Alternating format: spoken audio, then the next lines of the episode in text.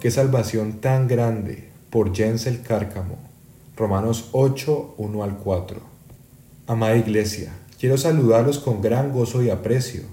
Es mi oración que nuestros corazones no desfallezcan a pesar de las dificultades, sino que recordemos la salvación tan grande que tenemos en Cristo. Debemos recordar que Dios nunca nos ha dejado ni nos dejará. Si estamos en Cristo, somos suyos y suyos para siempre. Estamos seguros en Él. Nada ni nadie nos podrá separar de su amor. Pablo nos recuerda en Romanos 8.1 esta verdad. Ahora pues, ninguna condenación hay para los que están en Cristo Jesús, los que no andan conforme a la carne, sino conforme al Espíritu. Hermosa promesa, aunque todavía luchamos con la carne, en los versículos anteriores en Romanos 7, 24 al 25, Pablo dice, Miserable de mí, ¿quién me librará de este cuerpo de muerte? Gracias doy a Dios por Jesucristo Señor nuestro.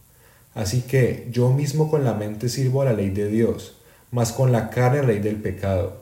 Pablo sabe que solo Jesús nos ha librado, nos está librando y consumará la obra en la resurrección. Romanos 8:23, Filipenses 3:20 y 2 Corintios 5, 2 al 4. El pastor Arcis Pro resume, Pablo aprueba totalmente la buena ley de Dios, pero su carne aún sirve al pecado.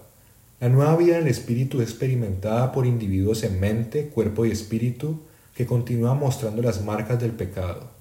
Aunque ya no practicamos el pecado, seguiremos con pecado residual, como algunos teólogos lo han llamado, pero que esta frustración no nos quite el gozo de la gloriosa promesa de que ninguna condenación hay para los que están en Cristo Jesús. Ya no hay condenación eterna.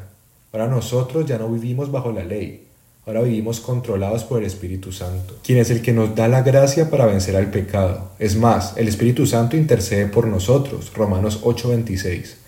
Mira lo que dice Pablo en Romanos 8:2 porque la ley del Espíritu de vida en Cristo Jesús me ha librado de la ley del pecado y de la muerte. Ahora en Cristo tenemos la vida, no es por nuestras obras, sino por la obra de Jesús.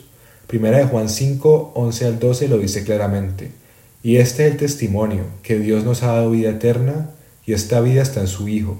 El que tiene al Hijo tiene la vida, el que no tiene al Hijo de Dios no tiene la vida.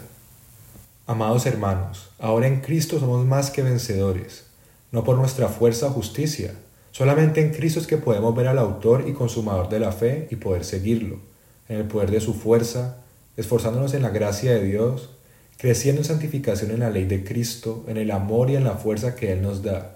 Pablo resume en Romanos 8, 1 al 4 que aunque somos pecadores, la ley no nos pudo salvar, pero Cristo sí pudo. Él es nuestro único Salvador. Les envío un abrazo, amados hermanos deseando que sigamos adelante como iglesia, creciendo en santificación unos con otros, poniendo nuestra mirada en Jesús, y que juntos sigamos maravillándonos y así podamos decir, oh, qué salvación tan grande, miserable de mí, pero glorias sean dadas a Dios por la victoria en Cristo Jesús, nuestro único Señor y Salvador.